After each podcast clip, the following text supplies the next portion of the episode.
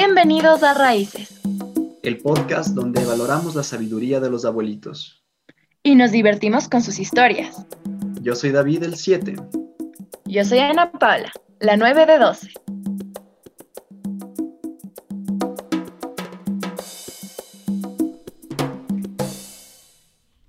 Bienvenidos a un nuevo capítulo de Raíces. No nos hemos visto en mucho tiempo, así que espero que todos estén muy bien. Felices fiestas, feliz año. Y comenzamos este año con una entrevista muy especial para nosotros porque tenemos a una invitada muy querida. Eh, tía Mariani, por favor, preséntese. Hola, buenos días con todos. ¿Qué tal? ¿Cómo ha estado? ¿Qué tal el festejo de Año Nuevo? Bien, con la bendición de Dios, muy bien. ¿Para qué?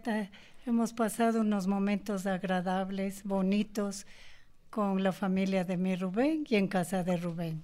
Saludos al tío Rubén y a su familia si nos está escuchando. Eh, bueno, para comenzar un poco directo a lo que vinimos, tía. Usted me estaba contando cómo llegó a parar a estudiar secretaría.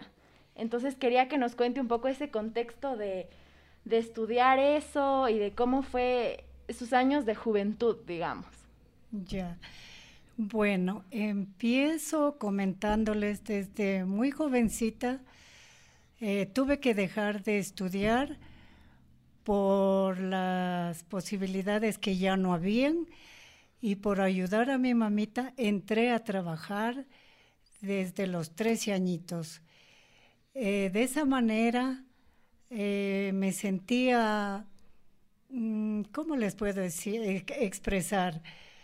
halagada por ayudar a mi madre y a mi hermano también y luego después de un poquito de tiempo, con unas primas, nos comunicamos, dijimos, eh, se abrió el Instituto Eloas, vamos a estudiar. Y entré a los 16 o 17 años, creo más o menos, entramos a estudiar secretariado en Eloas. También avanzamos, avancé a graduarme, ya tuve un trabajito mejor, Trabajé en la urbanización La Inmaculada por mucho tiempo y eso es oh, un recuerdo grande que tengo, que lo que yo ganaba le daba a mi mamita y ella me daba a mí para el transporte. Entonces, queda una satisfacción, ¿no? Y luego ya hasta cuando al pasar de los años, ya le conocí a mi Cecitar, que ya seguía insistiendo y la verdad yo le corría. ¿Por yo qué le me corría? escondía, no sé por qué, porque no, no he tenido enamorados ni, ni amistades y tenía ese recelo, ¿no? Pero la verdad él insistía, insistía y hasta que por fin... El que persevera alcanza. Exacto, al pasar de los tiempos, los meses, eh, yo le corría, me escondía de las paradas hasta que un día él se paró a la salida donde yo trabajaba y ahí sí me dijo que quería hablar. Bueno, pues sí. Ahí sí empezó que comenzamos conversando y todo. Y hasta cuando, con la bendición de Dios, pasamos como cuatro años, eh, dos años o tres que nadie sabía, todo era en chiquito porque yo le decía que me da que me daba miedo, vergüenza que sepan. Era muy introvertida, muy acholada hasta ahora, ¿no? Pero con la bendición de Dios llegó a darse lo que tuvo que darse. Eh, nos casamos y tengo también ese recuerdo tan hermoso que como yo ya trabajaba en la urbanización, yo le decía que voy a ir guardando poquito a poquito, porque él ya me hablaba del matrimonio, de esto. Entonces me dijo que no, que no guarde, que él ya estaba, ya entró a trabajar en Pricewaterhouse y me dijo que él tenía un buen trabajo y que él quiere darme eso. Y Oh. gracias a Dios me dio mi vestido de novia. me dio la fiesta, me dio todo. Y el único que he tenido, ¿cómo les puedo decir? Un ángel de la guarda, eh, mi madre, que me decía, no, mijita, tranquila, no se preocupe, mijita, Dios es así, Dios bendice. Y ella me hablaba de las bienaventuranzas. Felices aquellos que lloran, que serán consolados. Y, pero así es, hasta cuando llegó el día y con la bendición de Dios seguimos avanzando. Y el mejor regalo de Dios, ser madre, tener a mis hijos, que con la bendición de Dios eh, mi esposo trabajaba y yo era de la casa. Me he entregado íntegro a mis hijos. He sido chofer. Llévales al colegio, a los deportes, eh, a la natación, al boli, al tenis, en donde el papá les ponía. Hasta ahí una bendición maravillosa hasta cuando al pasar de los años, ya mis hijos ya más jovencitos, ya en la universidad, ya es otra cosa, como que ahí se le siente a los hijos que ya van dejando el nido. Ya, porque ya en la universidad ya es otra cosa. Como quieren la escuela, en el colegio, pero ya en la universidad ya poco a poco se van. Y tengo tan clarito el psicólogo del colegio del Spellman de varones, donde se educaron mis hijos, me dijo, Mariana, yo quiero conversar, ven, pero yo no sabía qué me quería decir el padre. Como era psicólogo, ellos se dan cuenta, ¿no? Y me dice, tú eres una madre muy muy dedicada a tus hijos. Algún día tus hijos tienen que volar. ¿Y cómo vas a hacer? Y yo le decía, normal de la vida, padre. No, dice, porque tienes que enseñar a volar a tus hijos. Qué importante. Entonces, como que ahí fue que ya fui aprendiendo lo que el padre me quería decir. Porque yo hasta las fiestas me tocaba ir a dejarles, ir a retirarles de las fiestas, a dónde iban, qué horas salían, o a veces con mi gordo nos, se dormía allá afuera, que ya era a las 12, no, esperemos hasta que salgan. Y así. Muy farreros sus hijos. Eh, más Rubencito, mm. más mi Rubén. Pero bueno, hasta cuando ¿Ya? ¿Y quién dejó el nido primero? Mi Rubén. ¿Ya? ¿A qué edad? Rubén dejó, creo, a los 25 años. ¿Y usted a qué edad se casó? Yo me casé a los 26 años. Ah, por ahí. Y mi gordito, eh, César, tenía 29 años. O sea, usted, perdón, para recapitular, usted se casó con su primer enamorado. Él fue mi, mi, único hombre en mi vida. ¡Ay, qué Mi primer enamorado. Primer y único amor, entonces. Primero y único. ¡Ay, qué hermoso eso! Y entonces, recapitulando antes, eh, estaba ahí con usted, tuvieron tres años como de una relación ahí en Chiquis. Después, al cuarto año, se casaron cuando se iba a graduar de la universidad, mi tío Cecita, ¿cierto? Sí, él se graduó de contador público, administración de empresas en la católica. Muy bien. ¿Y al, después de cuántos años de casados le tuvieron a su primer hijo? A los dos años, a Rubén, o al año. Yo me casé en el 76 y mi Rubén nació en el 77. ¿Y el segundo hijo? Eh, perdí un segundo y oh. luego vino mi Quique. Muy bien. Con diferencia de tres años son. Dos hombres, ¿cómo fue criar a dos niños? Mm, hermoso porque con las peleas normales de hermanos, pero ahí yo siempre soñé tener una mujercita. Claro. Quería el tercero Pero mi maridito me decía, no, con los dos estamos bien, yo quiero darles una buena educación, eh, quiero viajar con ellos y tres ya no. Pero bueno. Pero luego tuvo nietas, así que sí, se arregló ahí. dos nietitas. dos nietos y dos nietas, ¿cierto? De Rubén, dos varoncitos, Dani y Martincito. De Miquique, Camilita y Carito. Empate entonces. Dos nenitas. Y creo que ese también es otro regalo de Dios. Eh, ser abuela es el título, creo, más maravilloso que hay. Porque yo conozco personas, abuelas, que dicen, no, yo ya crié, yo ya eduqué a mis hijos, que eduquen ellos, que vean cómo es, ¿no? Pero de la misma manera como fui eh, pendiente de mis hijos en todo, con los nietos es otra cosa duplicada, diría yo, ¿no? Se les llega a querer tanto, eh, al menos de pequeñitos, y me queda esa satisfacción que les he ayudado cuando eran niños, bebés, cuando eh, en lo más duro que podía, cuando eran pequeñitos, ir a retirarles del jardín, de la escuelita, acompañarles, que a veces les faltaba que se olvidaban un cuaderno o alguna cosa.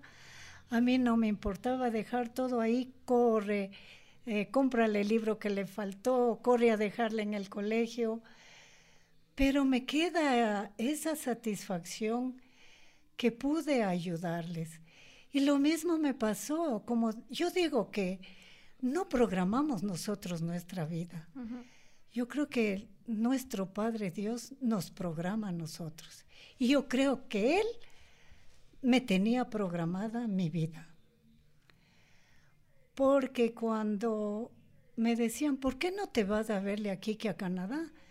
Yo decía, pero se necesita plata, no tengo. Si Dios quiere, Él me pondrá en el camino cuando tengo que irle a ver a mi hijo Quique. Pero cosas de la vida, que Dios me bendijo también y arreglé una situación y tuve ese dinerito. La señora me dio un anticipo y dije, no, con esto me voy a verle amigo. Pero surgió el día que no pensé, la fecha inesperada. A Rubén le decía, eh, ya tengo los papeles, ya tengo el pasaporte y todo. Eh, eh, mi Quique me llama una noche y me dice, mamita, ¿cuándo piensas venir para acá? Le dije, mi hijito, todavía no tengo idea. Estamos con Rubén pensando para irnos a ver el pasaje. Mamá dice, te tengo una noticia. Las niñas salen en vacaciones el 13 de marzo. Y Jessica está trabajando, yo trabajando. Y yo quisiera que te vengas antes, porque yo pensaba irme en el mes de abril para el cumpleaños de Carito, mi nietita menor. Ella cumplía el 12 de abril. Entonces yo decía, para irme en el mes de abril para estar en el cumpleaños. No, mamita, me dice, vente más antes para ver si nos puedes ayudar. Las niñas están ya en vacaciones. Por el cambio de clima, por algo era. Bueno, me fui con Rubén a ver el pasaje, conseguimos para esa fecha, para el 13 de marzo. Y yo oía ya las bullas del COVID, pero no tenía mucha no Sonaba tanto, no sonaba tanto. Pero al llegar allá, llegué el 13 a la madrugada, creo que llegué, y el 14 mi hijo me llevó de paseo a un parque, eh, todavía hacía friecito, y me dice, mami, te cuento que ahorita se acaba de cerrar el aeropuerto. Llegaste con las justas, se cerró el aeropuerto, se cerraron centros comerciales, se cerró todo, porque ya había la bulla del COVID. Y yo, pero como que no le paraba bola, ya llegó, llegó, pues no, pero no. Luego ya con mis chiquitas, ayudándoles en las clases, abuelita Gamos, me mandan un trabajo manual de esto, de un cartón de leche, hay que formar un osito y ayudándoles, ¿no? Fue una satisfacción enorme, grande, ayudándole a Jessica ya cuando venía del trabajo tenerles listo la comidita o ayudarles en lo que se podía. Y luego salir a pasear, me decía Mariana, salgamos a pasear. Eh, le decía, pero no dicen que el COVID, no, dice aquí no hay problema. Y en verdad allá no usábamos mascarilla, no usábamos nada. Salíamos con las niñas, media hora de ida y media hora de regreso, las niñas en bicicleta ya me fui adaptando poco a poco al clima porque llegué en frío. Y así, con la bendición de Dios, pasé cuatro meses y medio. ¿Cuatro meses? ¿De cuánto había planeado usted su visita? Yo planeé por irme por dos meses. Y se fue el doble. Me iba en abril, pasaba mi cumpleaños, me y luego regresaba. Pero no es lo que una planea sino lo que Dios tiene dispuesto. De verdad que sí, cuando uno pone las cosas en las manos de Dios, ve la mano de Dios en todo, entonces todo pasa por algo, ¿no? Y ya, volvió, podemos poner, se nos quema algo. bueno, no pueden ver, pero estamos en la casa de mi tía Mariani y algo que me llama mucho la atención es que tiene toda su sala llena de cuadros de familia. Creo que es algo muy típico igual, en la casa de mi abuelita también estamos los nietos en todas nuestras edades, pero qué bonito es sentirnos cerca, ¿no? Sí. Qué, qué lindo poder tener enmarcados los momentos especiales. Y, y nada, como estábamos hablando antes, la bendición de poder formar una familia, de estar con su amor y tener hijos y luego ese amor duplicado en los nietos. Y yo quería hablar un poco sobre eso, sobre cómo ha sido esta experiencia de ser abuela para usted, como decía que era una bendición y un regalo de Dios. Sí. ¿En qué, ¿En qué ha podido, digamos, disfrutar esta nueva etapa que la vida le va presentando? Porque sus nietos ya van creciendo también. Sí, ya. Ya no es lo mismo, ¿no? Ya van siendo jovencitos, ya se van separando poco a poco, poco. Yo lo que puedo decir como abuela se le disfruta de tiernos. Eh, los tres añitos, los cuatro, los cinco, los seis. Y yo creo que hasta los diez añitos, ¿no? ¿Y después? Y ya, ya, por ejemplo, ya Danielito ya es un jovencito, ya, ya es otra cosa. Ya ellos están dedicados más a sus computadoras. Hay etapas, hay etapas, ¿no? Definitivamente. Pero a pesar de eso, también le llevaba a Martincito al fútbol, eh, a traerle, le recogía del fútbol, a Danielito también, cuando Rubén no puede, le he llevado al mm, básquet, a retirarle del básquet. Pero sí, son unos lindos, muy cariñosos y al menos en mi etapa de mi enfermedad que pasé, es una maravilla por cuanto eh, no pensé mi Danielito llegar a ser enfermero mío. Mm. Martincito bajaba y me decía, abuelita, porque me daba un poco de tos, ¿qué te pasa? ¿Te sientes bien? ¿Cómo estás? Abuelita, ¿qué necesitas? entonces yo decía, Dios mío, entre mí, ¿no? Gracias Señor, porque tengo en la punta de la boca a mi Dios. A todo momento decía, gracias Señor por esto que me diste para poder ver a mis nietos que están pendientes de mí. Eh, mi hijo Rubén, increíblemente, fue el que más chupó el golpe, muy duro. Pero con la bendición de Dios digo, creo que he sido una buena abuela. Claro. que estoy cosechando. Porque yo oigo hasta en amiguitas mías, no, no, no, dice Mariana, y yo no te entiendo. Perdón, teníamos reuniones, me llamaban cumpleaños de la una, hay reunión, aniversario de la otra. Y me decían, pero ¿por qué no puedes? No, digo, es que voy a ver pasar con mis nietos.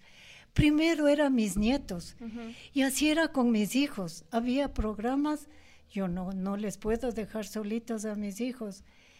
Y eso como que a mí me llena, me siento con satisfacción de haber estado pendientes de ellos, pero digo lo que saco conclusión, lo que se ha sembrado, se cosecha. Y con la bendición de Dios, creo que estoy cosechando. Qué alegría poder llegar a, su edad y decir eso, como regresar a ver atrás y a pesar de cualquier dificultad o lo que sea, estar alegre de lo que uno sembró y del trabajo bien hecho y de esas satisfacciones personales que a uno le llenan después. Y en esta etapa de su vida poder estar como agradecida, ¿no? De todo lo que ha pasado. Es algo que es como un ejemplo de verdad, una, algo que uno debe admirar, ¿no? Y nada, pues para ir cerrando un poco, quería ver si es que usted quería comentarnos no sé, algún mensaje o consejo a sus nietos o tal vez a cualquiera, como jóvenes que estamos comenzando, digamos, ese camino de la vida. No sé si tiene algún consejo que nos quisiera dejar. A los jóvenes, pero ya es otra etapa, ¿no? Nosotros ya pasamos nuestra etapa. Como ahora nos dicen, ya somos anticuaditas. Eh, a mí me dicen que soy muy curuchupa, muy metida, que solo paso nombrándole a Dios a cada rato. No ya nos critican los jóvenes eso. Hmm. Entonces, yo digo que los jóvenes deben de aprender a respetarnos como ya personas adultas, mayores. Ya tenemos nuestra idea, empezamos en otra época. Ahora los jóvenes tienen otra, otro tiempo, otra mentalidad. Eh, a tenernos paciencia, porque no todos nos tienen paciencia. Ya se cansan, ya se aburren. Eso los jóvenes, ¿no? Y a las abuelitas jóvenes, dar mucho amor a los nietos. Y a las mamás nuevas igual es una bendición de Dios ser madre. ¿Cuántas madres que quieren ser madres no pueden tener hijos? Claro. Sí, es un don de Dios la maternidad. La maternidad es lo más hermoso. Y como digo, y cuando vienen los nietos, es duplicado, es una belleza. Y a las abuelitas que no saben lo que se pierden. Tener a su nieto en sus brazos, apapacharles, eh, desde tiernos hasta cuando... Hasta siempre. Yo creo que de verdad el amor de una abuela es... vale oro. O sea, en verdad que eh, no solo... No solo el contacto físico que mi abuelita hermosa es, es muy chistosa porque yo siempre le intento dar besitos y me dice, ay no. Pero no solo lo físico, sino el saber que contamos con sus oraciones, el saber que contamos con su ejemplo. Y una de las, eh, digamos, razones principales por las que David y yo decidimos hacer este, este segmento y este espacio para hablar con ustedes es eso mismo de aprovechar su sabiduría, que a pesar de que son de otra época o cualquier cosa, sí, las cosas ya no son de la misma manera, digamos, ya no funcionarían igual pero lo que es importante y fundamental permanece eh, siempre, o sea, sin, sin límite de tiempo. Eh, es importante igual como jóvenes rescatar esa, esas raíces que tenemos de nuestra familia y ver atrás y desde dónde partimos. Y hay, hay una cita que a mí me encanta, que vamos desde los hombros de gigantes, como cada vez más allá. Y es muy bonito poder escucharle, eh, poder aprender tanto de sus experiencias y agradecerle por estar aquí, por haberse dado el tiempo, que sobre todo es algo que queremos animar mucho a las personas, eh, que a pesar de, de, la edad o lo que sea, siempre lo que tienen que decir es muy valioso y es muy aceptado y respetado por las personas que saben valorar el, el oro que tienen las personas más grandes. Entonces, bueno, sin más, eh, agradecerle por estar aquí, tía. Gracias. Esperemos vernos próximamente Muchas y- gracias. y nos despedimos igual de todos los que nos escuchan con un fuerte abrazo y poder escucharnos próximamente con los siguientes abuelitos de la familia. Nos vemos, nos vemos.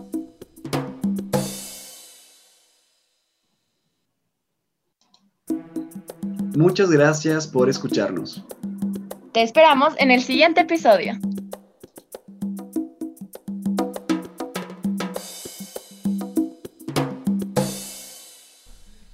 Eh, Cecita, que fue mi único enamorado en mi vida. ¡Ay, qué Yo hermoso no he tenido eso! más enamorados. Y yo me hubiera quedado soltera si él no insistía. A ver, Eh, estamos ¿el, con el el éxito está en insistir? Yo sí creo, ¿verdad? Yo le corría. Yo trabajaba en el almacén de mis primas frente a la iglesia de la compañía. Yo le veía que a la salida él ya me esperaba en la cruz al frente. Y yo decía, Le corrí. digo, ay, es de César. Dice, pero acerca. No, digo, no, yo no. Y yo me iba por el pasaje Amador, me iba por otra calle. Con tal de que no.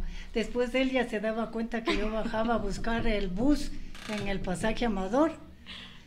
Yo le veía que ya estaba en, el, en la parada del bus. Yo me subía por el pasaje Amador. Le corría, corría. O sea, no tenía experiencia. Muchacha, ¿no? Ya 19 años ya. Jovencita. Pero después ya, hasta que un día nos topamos, pa, él ya se acercó más a la puerta del almacén. Ya no pude por dónde irme, ni por el un lado ni por el otro lado. Hasta que ya, pues, que quería hablar, que quería conversar, ta, ta, ta, ta, ta, ta, ta, ta, ta.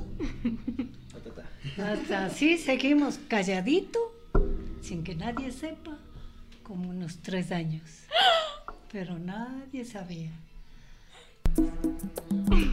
Pero cuando es de de verdad.